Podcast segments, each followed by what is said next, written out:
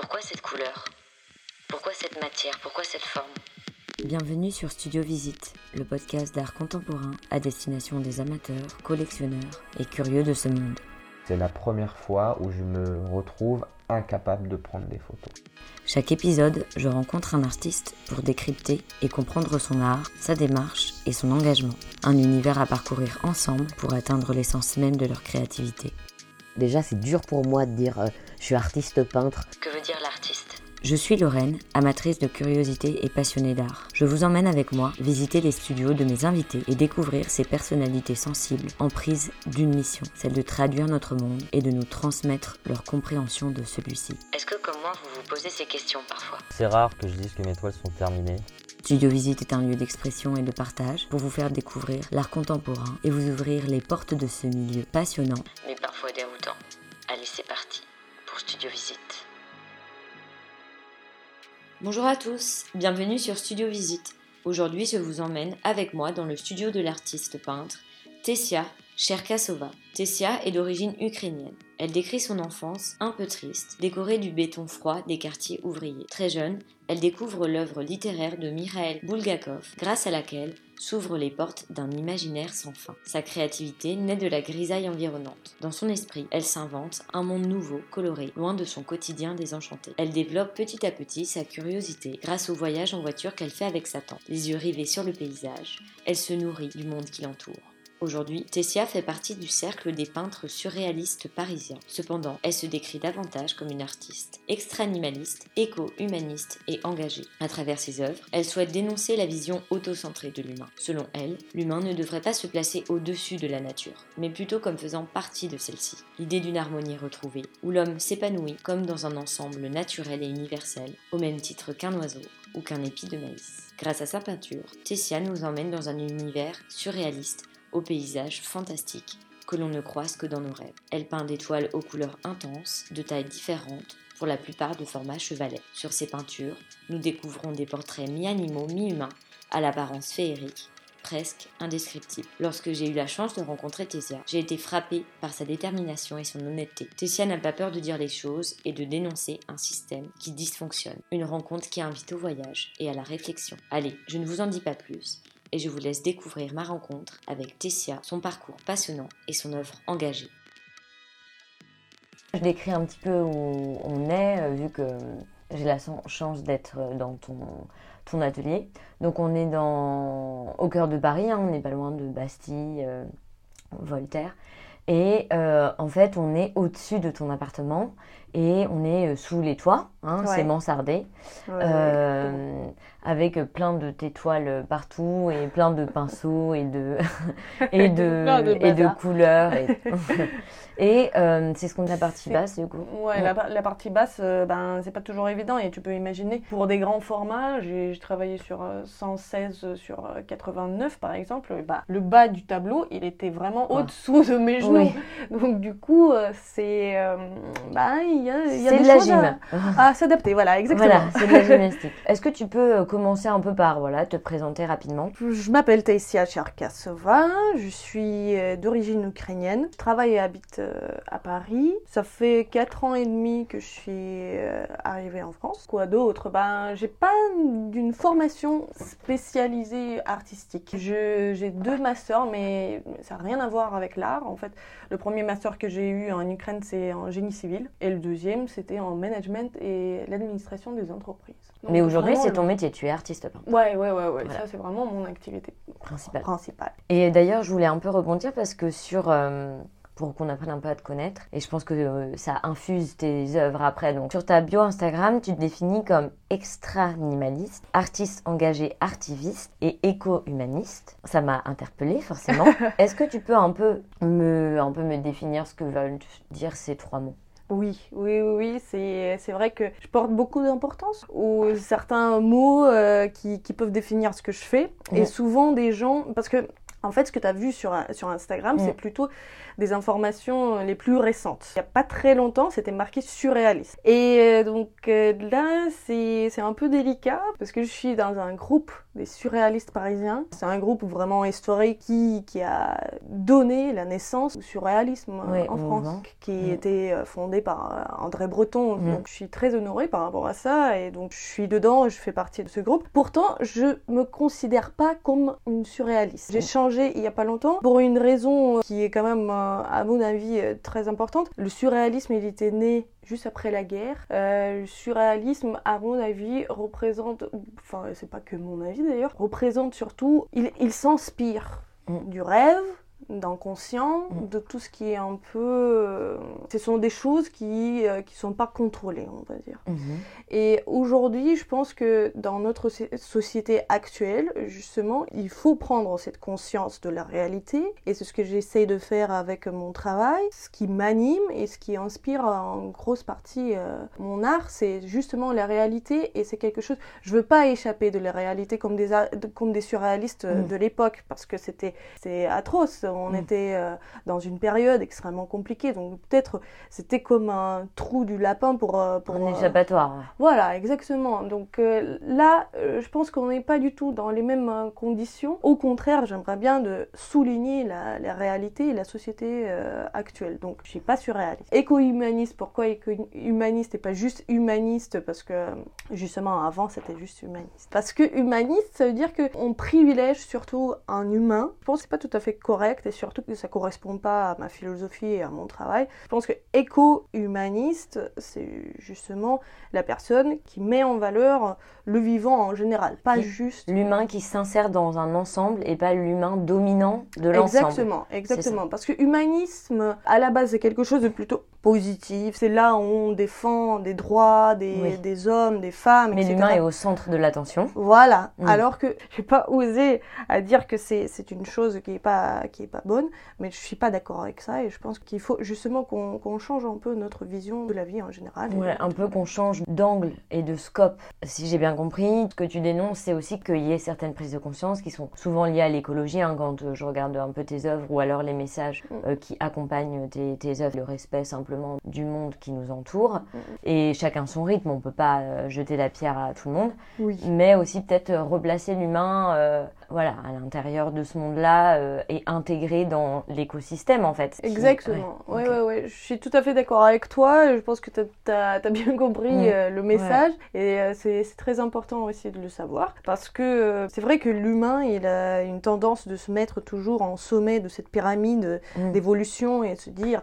moi j'ai euh, le plus grand merveille de cette planète et c'est grâce à moi que tout se passe bien et parce que moi je suis le plus intelligent et le meilleur. Et en fait, si on voit plus précisément, par exemple, des bactéries qui étaient encore bien bien avant de la naissance d'un homme, ils étaient déjà sur, euh, sur, euh, sur notre Terre, sur la planète. Aujourd'hui, ils possèdent une- un rôle très important dans notre euh, existence aussi. Euh, je vais pas rentrer dans les détails de notre Grand Testament, et, etc. Mais je pense que des, des bactéries, ils vont, ils vont survivre bien plus longtemps que l'humanité, justement. Et donc, c'est assez ridicule de, penser qu'on est vraiment au sommet. On, on fait juste partie. En tout cas, c'est assez euh, clair euh, la manière dont tu t'exprimes à travers tes, tes œuvres. Puis après, tu accompagnes quand même souvent euh, de tes œuvres d'un petit message. Et enfin, c'est assez transparent, on comprend rapidement. Je sais, je sais, oui. Tu présentes euh, le fait que tu commencé un peu euh, à découvrir l'art et ta volonté de créer assez tôt, j'ai l'impression, dans, dans ton enfance. Tu cites notamment l'œuvre de Mikhail Bulgakov. Est-ce que tu peux un peu nous retracer ce qui a déclenché cette, cet élan de création et... Oui, oui, oui. Bah, en fait, euh, je le fais avec plaisir parce que je pense que ça fait pas très longtemps que j'ai vraiment compris euh, l'origine, une vraie origine de mon engagement artistique, euh, de, du choix de mes personnages, d'où ça vient, pourquoi et comment. Je pense que tout a commencé effectivement de, de mon enfance et de, de mes origines. Parce que je viens d'une ville industrielle ukrainienne qui s'appelle Dnipropetrovsk et là maintenant ils ont changé le nom, maintenant c'était juste Dnipro beaucoup plus simple à, à prononcer. C'est une ville euh, qui est très particulière. D'ailleurs, euh, en Ukraine et notamment à Dnipro, on fait beaucoup attention, par exemple, à l'origine, d'où tu viens, quel quartier. Euh, Je pense que c'est là où j'ai commencé à être vraiment sensible à l'égalité, parce que c'était pas toujours très juste. Il y a hum, à Dnipro, il y a deux rives. Il y a une rive gauche et une rive droite. Bon bah, une rive gauche, euh, c'est vraiment, c'est, enfin entre guillemets, c'est mal vu. C'est D'accord. pas très cool d'être euh, de rive gauche. gauche, ça craint. Quoi. Ouais, voilà. C'est exactement ça. Donc du coup, je viens du- d'une rive droite. Ah. Quelle chance. Mais par contre, là, il y a des choses, euh, il commence à être un peu plus compliqué parce que à la rive droite, il y a le centre-ville. Donc là, c'est une élite euh, impossible à dépasser. D'accord. Après, il y a des quartiers qui, qui entourent le centre-ville, donc là, c'est euh, c'est plutôt des quartiers plutôt cool. Et moi, je viens des quartiers, d'un quartier qui est vraiment très éloigné, même des quartiers qui sont proches du centre-ville. Donc c'est vraiment des quartiers un peu, enfin, très très populaires, un peu défavorisés, on peut dire. Mon quartier, ça s'appelle euh, un quartier 12 ou 12e quartier. En fait, je sais même pas d'origine pourquoi, pourquoi on appelle comme ça, parce que j'ai jamais entendu un quartier 11 ou 13. un quartier où il y avait beaucoup, euh, beaucoup de chômeurs. Ce sont des gens qui ont vécu euh, l'alcoolisme, des drogues, des, des choses qui sont peut-être pas faciles à vivre. Comme partout, il y a bien évidemment des, pas des exceptions, mais il y a des gens qui sont très sympathiques, qui sont adorables, et il y en a d'autres qui sont un peu moins. Du coup, moi, j'ai vécu euh, dans ce quartier, j'ai connu les deux types de gens. Je pense que, enfin, quand j'étais petite, je détestais et je pensais que je suis vraiment à l'écart de tout le monde. Euh, C'était vraiment, tu fais une connaissance avec la personne, tout de suite on te demande tu viens d'où, tu dis 12e quartier et là direct une étiquette comme s'il y a quelque chose de mauvais que tu as déjà fait. Et c'est à partir de là où j'ai commencé à vraiment voir euh, le monde un peu différemment et euh, la, justice en termes de, de ne pas faire attention à d'où la personne elle vient ou bien pas, pas prendre en compte son apparence physique, c'est là où j'ai commencé à vraiment être sensible à ça. Mais quand j'étais petite, j'étais vraiment petite. Bah, j'étais un peu faible, j'étais souvent malade, euh, donc euh, déjà j'ai- commencé à avoir mon monde imaginaire qui était assez riche parce que en fait j'avais pas beaucoup de choix. T'avais besoin de t'évader. euh, Bah ça c'était mon échappatoire. Mmh, ton échappatoire, ouais. Échappatoire. Donc c'était une manière pour toi, en fait, euh, l'art ou les images ou Oui, l'imaginaire, ça a été un- une manière de t'échapper un peu de ce quotidien un peu morose. mais- Mais il faut le dire, c'est un quartier qui est extrêmement dépressif. Ok. C'est vraiment ça le mot, c'est vraiment, il faut, il faut le Et- dire. Et, et après, t'es resté combien de temps? Enfin, t'es parti euh, pour tes études ou... Bah, je suis restée euh, pendant euh, jusqu'à la fin de mes études à l'école, donc euh, j'avais peut-être euh, 16 ans, 17 ans, oui. Et après, j'ai commencé, enfin, déjà quand j'étais adolescente, j'ai commencé à avoir des amis qui viennent un peu de de- d'autres quartiers, justement. Donc j'étais un peu partout. C'est vrai que pendant mon enfance, j'étais frappée par plusieurs choses. Je me rendais pas compte qu'est-ce que ça peut donner comme impact après, ni sur ma vie, ni sur, euh, sur mon art. Mais aujourd'hui, par exemple, je- quand je représente des animaux qui sont en porcelaine ou bien qui, qui sont présentés euh, comme des objets, là par exemple, voilà, on peut voir. Ça, c'est pour le prochain tableau. D'accord. Voilà, c'est un petit Donc là, tu montres un... c'est un petit oiseau en porcelaine, c'est ça? Et donc c'est toi qui l'as fait, c'est ça? Oui, je l'ai Ouais. fait euh, Donc c'est rapidement. une petite sculpture, hein, c'est... C'est ça. Et ça ressemble à une petite mésange ou un petit moineau. Oui, c'était un petit Euh, moineau, oui, euh, sculpté, mais c'est pour faire un- une peinture après. Ok, c'est pour faire une peinture. C'est un petit modèle. Ah, tu te crées des petits modèles sculptés et après tu les peins. Mais ça, c'est par exemple, je, ça, je trouve que c'est une bonne chose pour euh, justement euh, donner plus du réalisme euh, Ok, aux peintures. Hyper intéressant. Ça marche vachement bien parce qu'on peut essayer une lumière très différente. Oui, donc euh, parfois ça te permet de voir où tombent les ombres ou des choses Exactement, comme ça. ouais. La- le, rendu est beaucoup plus enrichissant pour la peinture. C'est un peu plus de travail, j'imagine. Ouais, c'est un peu plus du travail, mais c'est rigolo quand même à Mm. faire. C'est juste pour, Mm. pour finir Ouais, là-dessus, ouais. en fait, quand j'avais 6 ans ou 7 ans, je m'en souviens plus, j'étais, j'ai vu comment mon, mon voisin qui était alcoolique, il a balancé euh, un chien de sa fenêtre, par exemple. Et j'ai entendu juste un bruit euh, très bizarre parce que j'avais l'impression qu'il a balancé une bouteille remplie d'eau, une bouteille euh, plastique. Et quand je me suis approchée, j'ai vu que c'était un chien et c'était un petit taquel. Et il était encore vivant. Donc là, c'était peut-être la première fois. Tu as été confrontée à de la violence, en fait. À la violence par rapport aux animaux. Mais surtout, c'est là où j'ai créé mes premières euh,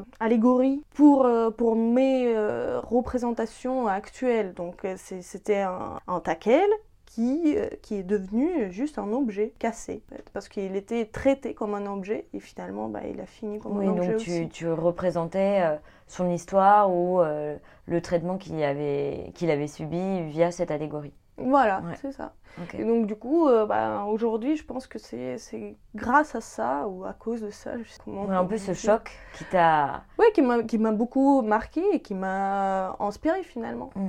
Et qui m'a fait beaucoup réfléchir. Donc là, ce sont des choses qui sont quand même, on peut dire, atroces, qui se sont passées euh, pendant mon enfance. Parce que c'est pas... C'est toujours bien pour des enfants de voir ce genre de scène, mais à la fois, ça m'a beaucoup nourri mm. aussi aujourd'hui. Et donc oui, pendant mon enfance, il y avait il y avait plusieurs situations un peu, euh, un peu brutes comme ça, un peu dures. Mais euh, ça m'a donné euh, une, bonne base aussi pour rebondir et pour faire... pour bah, extérioriser en tout cas. Oui, c'est ça. Jusqu'à 17 ans, je suis restée là-bas et après, bah, j'ai commencé à bouger un peu plus vers, vers le centre-ville. Et c'est là où j'ai commencé, bah, j'ai commencé à voyager assez tôt. Je suis partie à l'étranger, en Allemagne, la première fois quand j'avais 6 ans. C'est parce que ma tante, elle, elle habite en Allemagne. du coup, je voyageais avec elle. C'est là aussi euh, où je commençais à voir des œuvres d'art de la période de, l'époque Renaissance, par exemple, où on était à Venise, on était à Florence avec elle. On a voyagé euh, pas mal en voiture. Mais c'était cool, c'était c'était mm. super Tu vois les paysages, c'est agréable. Ouais, c'était super bien. C'était vraiment intéressant, pour, surtout pour une gamine. Euh, qui vient d'un quartier comme ça, bah, de voir la différence qui peut être vraiment frappante, c'était à la fois un choc culturel et à la fois, c'était un contraste qui, qui m'a beaucoup plu et qui, qui m'a beaucoup inspiré aussi. Un contraste qu'on retrouve pas mal dans tes œuvres d'ailleurs, parce que c'est vrai que tu peins en fait un peu des ou des personnages ou des animaux un peu fantastiques. Hein. On a par exemple mi-loup, euh, mi-poulpe ou mi-objet euh, qui n'existent pas dans notre réalité en tout cas. Il y a un contraste qui est lié dans leur forme euh, physique. Et puis après, tu utilises quand même des couleurs assez contrastées, fortes, etc. Est-ce que tu peux un peu me dire comment tu les construis ces personnages-là? Hum, Bonne question. je t'ai dit déjà un exemple par rapport aux animaux euh, qui sont moitié objets. Mmh, et qui sont instrumentalisés, oui. je les représente à cette manière aussi pour souligner leur euh, fragilité, en fait. Je pense que c'est ça l'idée principale que je porte. Quand je fais euh, des animaux voilà, qui sont en train de fondre ou bien qui sont cassés parce qu'ils sont en porcelaine, là, il n'est pas cassé, mais bon, là, le petit perroquet oui. peut voir. Mais il est quand même, enfin, ce sont des objets en porcelaine, euh, ils sont censés d'être très fragiles. Et après, bah, il y en a d'autres euh, séries. C'est là d'ailleurs le, mm. tableau qui est en face de nous, ce sera le prochain tableau qui mm. va suivre cette série que j'ai déjà commencé avec des sacs plastiques. Il y en a un autre qui est derrière toi. Ah oui, donc là par exemple, celui qui est derrière moi, on voit qu'il y a le buste d'une femme et à la place de sa tête, en fait, c'est un sac plastique qui renferme deux petits oiseaux qui se bécotent, hein, qui mhm, s'embrassent. Mhm. Euh. Le sac plastique est fermé en haut par un ruban euh, noir. C'est sur un fond euh, rouge assez fort, assez intense, hein, les couleurs. Est-ce qu'il a un titre d'ailleurs? Je ne sais pas si tu titres. Oui, il s'appelle le Conflit celui-là. Conflit. J'imagine que ça traite pas mal d'écologie avec l'idée du sac plastique. Oui et non. Oui, et non. Justement, là, par exemple, cette série, elle était, euh, elle était née un peu par hasard parce qu'en fait, j'étais en train de préparer une, une, exposition et il fallait préparer en nombre fixe des tableaux. Et donc, du coup, j'étais sur mon dernier tableau qui, qui, était de très petit format, mais j'étais un peu épuisée. Je savais pas mm. quoi faire, je savais pas quoi représenter.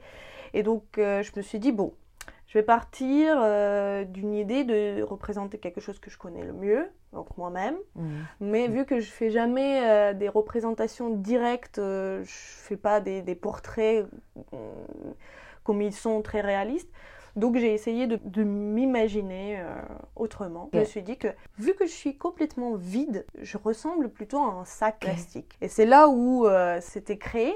Mais il y a effectivement, comme tu dis, il y a, il y a beaucoup de choses qui sont un peu cachées euh, derrière chaque tableau de cette série. Parce que pour moi, comme je t'ai dit, avec ce, ce quartier, euh, 12e quartier, avec cette jeunesse et cette, cette enfance un peu morose, oui, un peu remplie des, des sentiments et des émotions fortes, euh, j'ai compris une chose, qu'il faut pas être euh, jugeant par rapport aux gens qui sont autour de nous, que l'apparence, elle peut être très très trompeuse. Le plus important, c'est vraiment c'est ce qu'on cache à l'intérieur et c'est pas le cœur ou des poumons, mais c'est vraiment nos émotions, nos, Oui. nos réflexions, nos pensées. La tolérance, elle doit aller avant que l'apparence, par exemple. Donc du coup, c'est c'est un peu comme si on comparait, si on, si on était euh, tous un peu des sacs remplis des choses. Et donc euh, chacun, il peut cacher des, des choses qu'on n'aurait pas pensé. Peut-être euh, on est rempli des surprises. On est rempli aussi de notre passé, on est rempli des chocs ou au contraire des moments de bonheur euh, qu'on a pu connaître, on est rempli de l'amour qu'on a reçu, mais aussi de la haine qu'on a reçue. L'être humain, ce n'est pas simplement euh, une enveloppe ou juste euh, un portefeuille ou autre.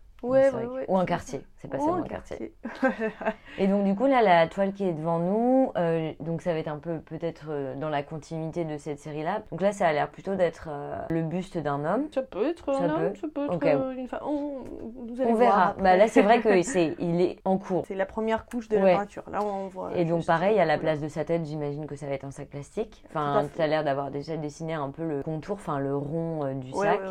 Et derrière, je vois que tu as représenté comme s'il y avait un tableau de Bernard euh, Buffet, Buffet. derrière. Oui, oui, oui. D'ailleurs, euh, c'est toi qui as fait la signature? Oui. Ah, c'est c'est bien fait, hein, parce que, en gros, pour euh, décrire dans le fond du tableau, comme si était accroché à un tableau de Bernard Buffet, et c'est identifiable parce que tu as refait sa signature et ça ressemble beaucoup.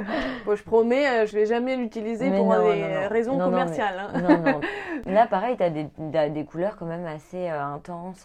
Ouais, bah, en fait, c'est vrai que moi j'aime beaucoup tout ce qui est contradictoire, tout ce contraste, dans le sens euh, très large euh, dans la vie par exemple, Mm. et dans le sens euh, esthétique, comme par exemple des, des couleurs complémentaires. J'aime bien les, les associer ou bien des couleurs chaudes avec des couleurs froides. Après, elles sont pas criardes, elles sont intenses. La couleur, elle est dense et elle est présente. Mais par contre, c'est pas des couleurs qui un peu se jettent à nos yeux, quoi. C'est quand même un peu tamisé. Il y a une espèce de douceur quand on regarde. Même là, quand on regarde le tableau qu'on a décrit auparavant, Mm. euh, la femme avec la tête euh, qui a le sac plastique, il y a une espèce quand même de douceur dans le rouge. Et c'est pas un rouge euh, très sang ou très. Voilà. Enfin, moi, je trouve que mes, mes peintures sont assez colorées. Ouais. C'est pas- très euh, monochrome, c'est au contraire euh, assez varié. Mm. Je trouve que ouais, c'est une bonne solution d'utiliser quand même des couleurs qui vont raconter une histoire, mais qui vont pas crier Oui. cette histoire. Oui.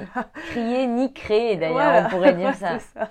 Et tout à l'heure, tu m'expliquais que tu faisais partie du groupe des surréalistes. Oui. Même si tu te revendiques pas exactement surréaliste, tu es quand même rattaché. Est-ce que avant, quand tu as commencé à créer, c'était un courant que tu avais déjà vu, regardé, peut-être étudié, ou alors tu y es venu très naturellement? Quelle était ta relation avec cette peinture-là? Bah, j'étais beaucoup inspirée quand même quand, quand j'étais plus jeune. Euh, c'est vrai que Dali ou bien Magritte, ils m'ont fait euh, beaucoup. Oui. au- On y pense à Magritte quand on, on regarde un peu ton Oui, oui, bah, c'est sûr que euh, quand j'ai vu la première fois ces œuvres, je me suis dit que c'est quelque chose de complètement incroyable. Mm. Parce que ce qui était fascinant pour moi, bah, c'est justement des, des choses qui sont diamétralement opposées, ils sont réunis, ils, ils forment une autre forme de vie. Du coup, pour moi, c'était important d'avoir ce pouvoir de créer quelque chose qui n'existe pas Mm. avec des, des moyens ou bien des détails qui sont réalistes. Comme Mm. tu dis, par exemple, on peut voir quand même sur, sur mes peintures, ce sont des personnages ou bien des, des morceaux des personnages Oui, qui viennent du monde existant. oui, oui, bien sûr. On, on identifie chaque partie euh, de, Voilà. du personnage qui est recréé. C'est ça.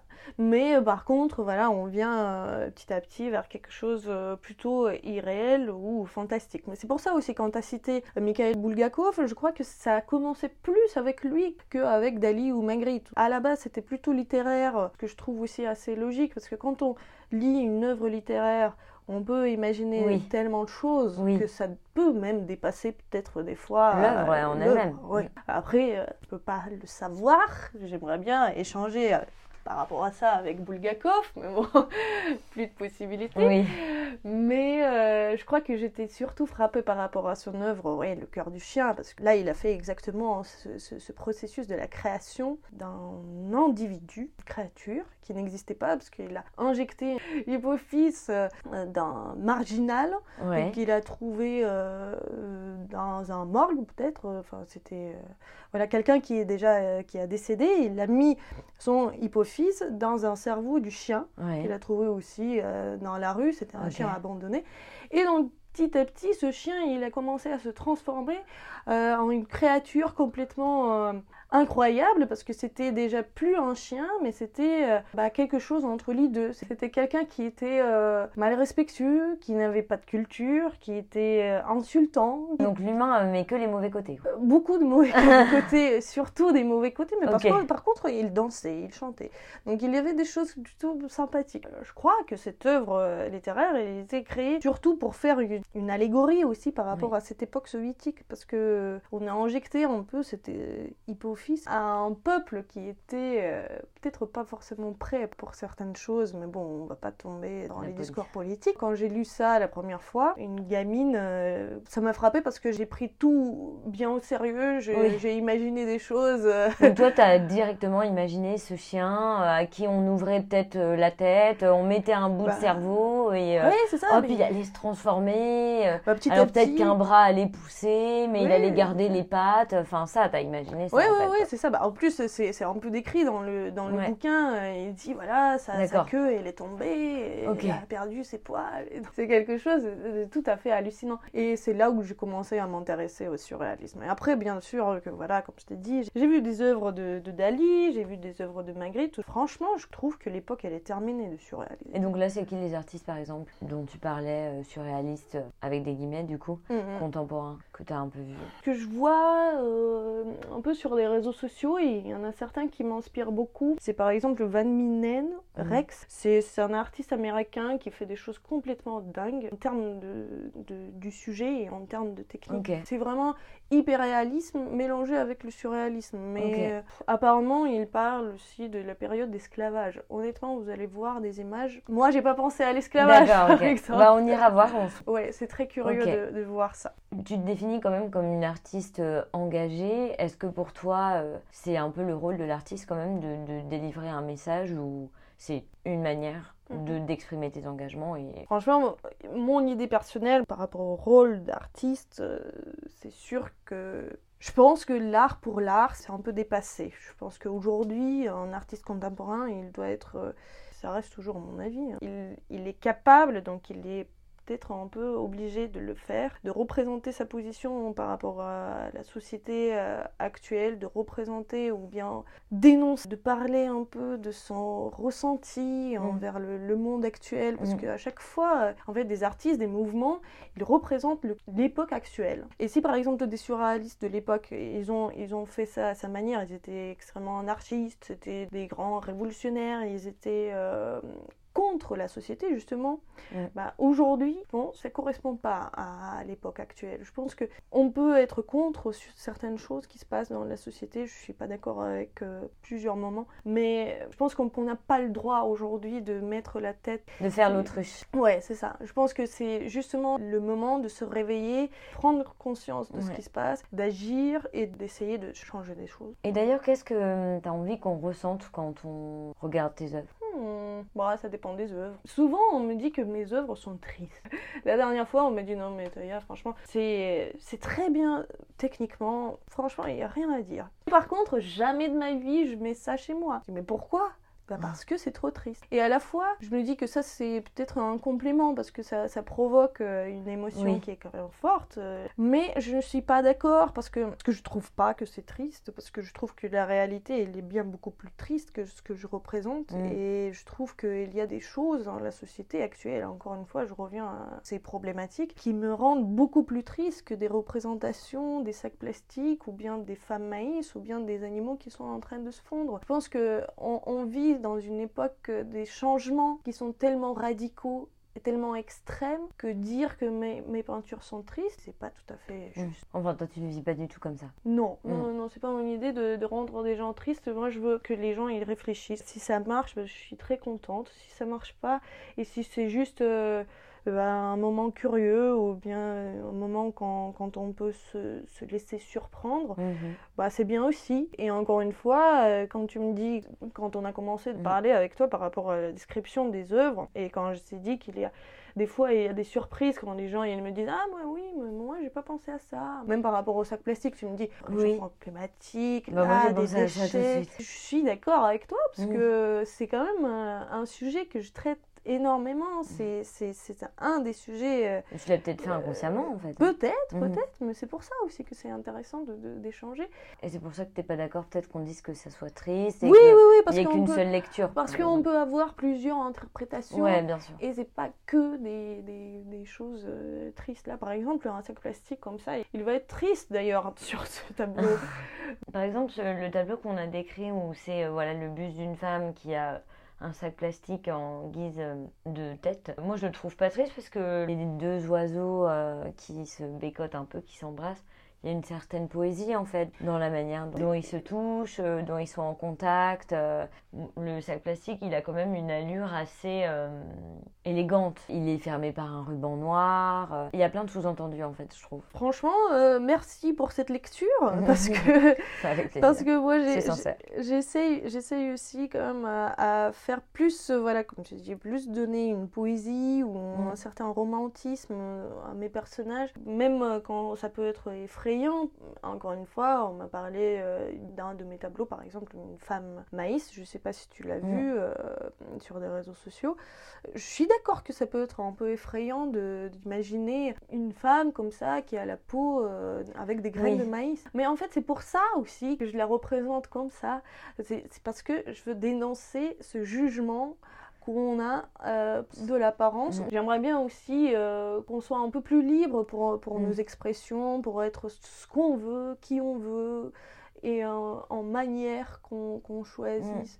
Donc, du Et coup, puis c'est un bon moyen aussi d'éduquer le regard, de montrer les choses qui parfois peuvent, peuvent un peu déranger. Ouais. Ça permet un peu d'élargir la tolérance. On va pas se mentir, euh, que ce soit dans le cinéma, l'art, on montre euh, un peu toujours les mêmes types d'images, donc on s'habitue à certains, certains types d'images, euh, certains physiques, euh, pire en certains... publicité, par exemple. Voilà, certaines. euh, on on s'habitue, c'est ça nos standards. Du coup, dès qu'on voit autre chose, on est choqué, on a peur, effrayé. Et c'est aussi intéressant dans tes œuvres de montrer des choses qui nous déstabilisent un peu l'œil Mm. et qui nous permettent aussi de réfléchir à ce à quoi on est conditionné par certaines choses. Et, et l'art, ça peut aussi avoir ce rôle-là de, de casser un peu l'œil classique et de, de Voilà, c'est découvrir d'autres choses. C'est exactement l'idée euh, de, de, donner cette, euh, cette vision un peu plus large. Mm. Et je pense qu'aujourd'hui, on est tellement enfermé dans des standards de la Mm. beauté, des standards de représentation classique Mm.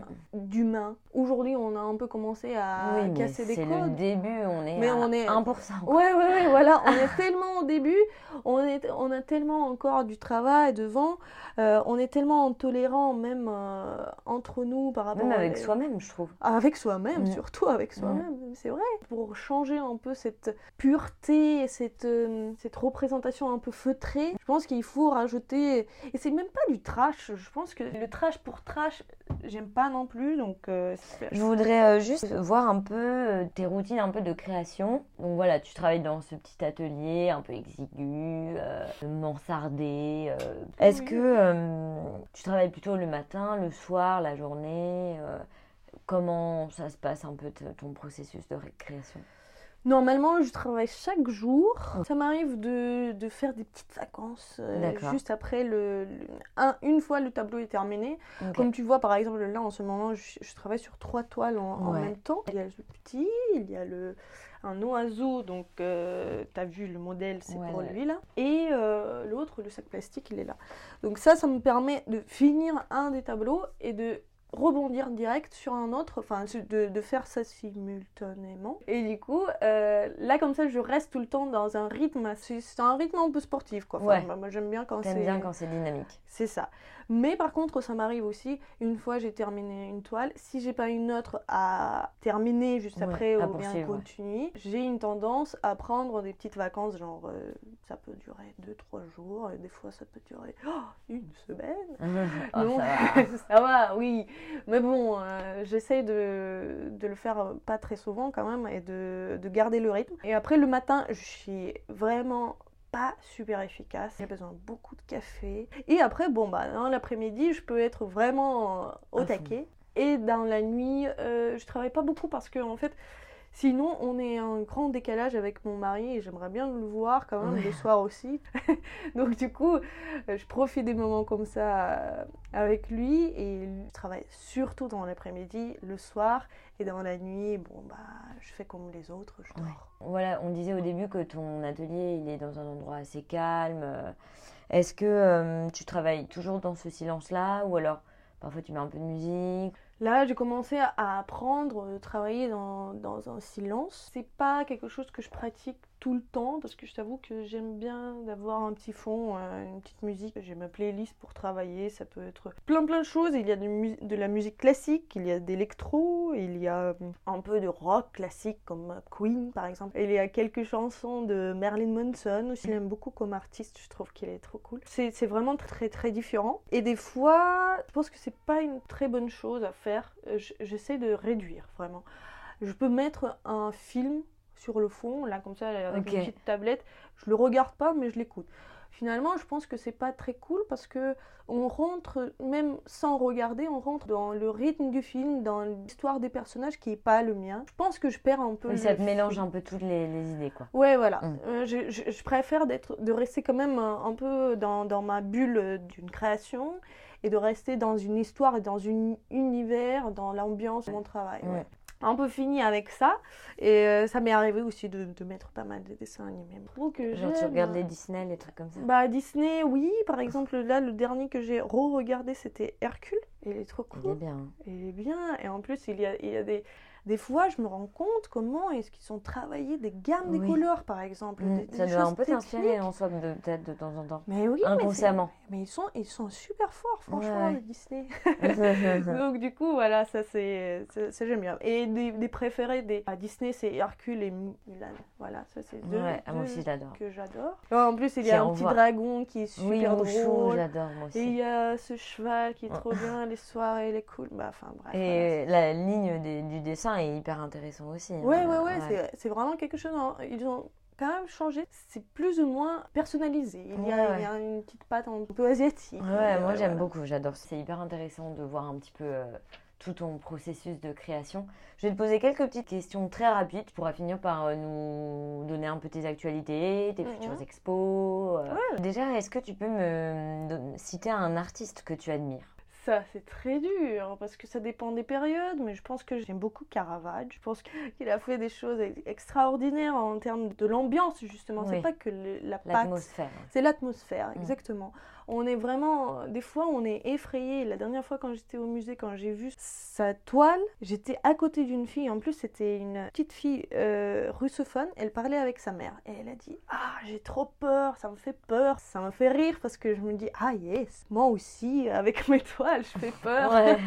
Donc, on est un peu, euh, un peu proche avec Caravage. Ça, c'est un des- de mes préférés préférés. Il y en a plein d'autres, mais bon, je Est-ce que tu as une couleur préférée? C'était pareil, c'est très compliqué. Quand j'étais plus jeune, c'était noir. Mais bon, là, on va dire, ah, c'est vraiment un peu dark tout. c'est- Bah là, c'est peut-être le hasard, mais il y a pas mal de rouge aussi quand même. Bah là, il y a pas mal de rouge, oui, effectivement. Mais je pense que j'ai une petite préférence plus pour des, des couleurs un peu violettes, comme, comme ici, Ouais, tu peux voir. euh, ouais. C'est quelque chose en- qui fait le mélange entre le rouge et le Et bleu. le tu bleu, vois, ouais. c'est un petit compromis. La dernière expo que tu as vue? Ah, la dernière, là, que je me concentre parce que la toute dernière fois, j'étais pour mon anniversaire, on est allé à Bruxelles. Je l'ai fait euh, le musée de Magritte. Oui. C'était super intéressant parce qu'il y avait plein d'œuvres que j'ai jamais vues. Même euh, dans les bouquins sur internet, je suis pas allée aussi loin et là tout était présenté, c'était génial. Tu le recommandes du coup. Absolument, Ouais. absolument. Même si on n'est pas fan de surréalisme de Magritte, c'est très enrichissant Ouais. et c'est très drôle d'ailleurs de voir on ça. passe un bon moment aussi. Ouais, ouais, ouais, ça c'est sûr. Ce que tu préfères dans ton métier? J'aime beaucoup de choses hein, dans mon métier, mais peut-être euh, on peut commencer par l'odeur de la peinture et on peut finir par, euh, par la liberté de, Ouais. de s'exprimer. Mais ça c'est un peu bateau de le dire peut-être, mais je pense que c'est c'est vraiment la possibilité de faire un psychoanalyse. Ouais, j'aurais dit ça. Parce que j'ai faire de l'introspection. j'ai appris beaucoup de choses euh, sur moi-même avec la peinture. Je crois que c'était euh, mon, mon psychologue, voilà. Mes séances de psychologie, ils sont là. Ce que tu aimes le moins dans ton métier. Ah, dans mon métier, ben, c'est des moments de dépression. Quand on est... Oui, parce que parfois l'introspection, ça peut mener à des choses euh, pa- parfois un peu tristes. Euh, ça peut être ça, ça peut être aussi des moments quand je me pose une question, mais pourquoi ça Pourquoi j'ai fait tel choix? Parce que c'est c'est un métier qui est quand même très dur psychologiquement. Il y a des moments quand on n'est pas au top, on n'a pas tout le temps mille projets, on Mm. n'est pas toujours dans un rythme dynamique. Et comme je t'ai dit, moi j'aime bien cette, cette ambiance euh, boost quoi. Quand il n'y a pas assez, je me sens un peu triste. Ce sont des moments quand, quand je me pose, quand je suis pas très contente. Et si tu n'étais pas artiste, qu'est-ce que tu ferais? Ça, ça c'est bien parce que on m'a posé cette question il y a une semaine et j'ai répondu j'aurais été une rockstar. Ah. Mais, mais j'ai déjà pensé à ça et je me suis dit j'aimerais bien de faire la musique si j'aurais eu cette possibilité Ouais. de jouer un instrument, d'avoir une voix formidable, de monter sur une scène, et de, de m'exprimer avec mes propres mots, avec mes paroles, mais en termes tellement beaux. Mais en fait, je sais pas faire un seul truc de tout ce que j'ai cité. ni la Je musique, suis ni vraiment nulle. Je peux pas. Quand j'étais plus jeune, j'ai écrit des, des petites poésies, mais c'était pas terrible. Bon, bah, je joue pas aux instruments Instruments. musicaux, musicaux. Euh, je, je chante pas. je- Mais si j'avais une autre vie, je me lance. C'est quoi les futurs euh, actus? Bon, euh, bah là, c'est la période que j'aime bien parce Ah, qu'il y a bah, beaucoup de Il y projets. a plein de trucs alors, ouais, il y a vraiment plein de trucs. Il y a un, c'est en mois de mai. Et c'est par rapport à ça que je prépare deux de ces tableaux là, le sac plastique et l'oiseau.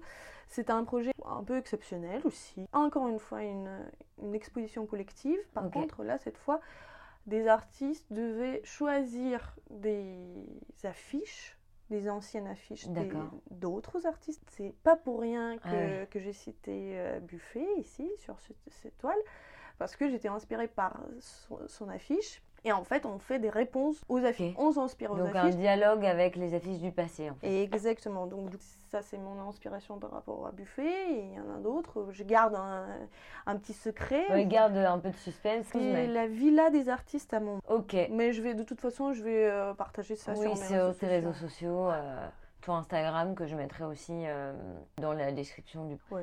Et c'est ton nom et tout ça. Yes, Voilà. Bah parfait. Bah merci encore une fois euh, de m'avoir reçu dans ton studio, dans ton atelier. Ouais, c'est c'est avec grand plaisir. Merci beaucoup d'avoir écouté Studio Visite. J'espère que cette conversation vous a plu et que vous avez passé un bon moment. Depuis notre enregistrement, Tessia a participé à une exposition à New York et elle a également participé à plusieurs expos collectives.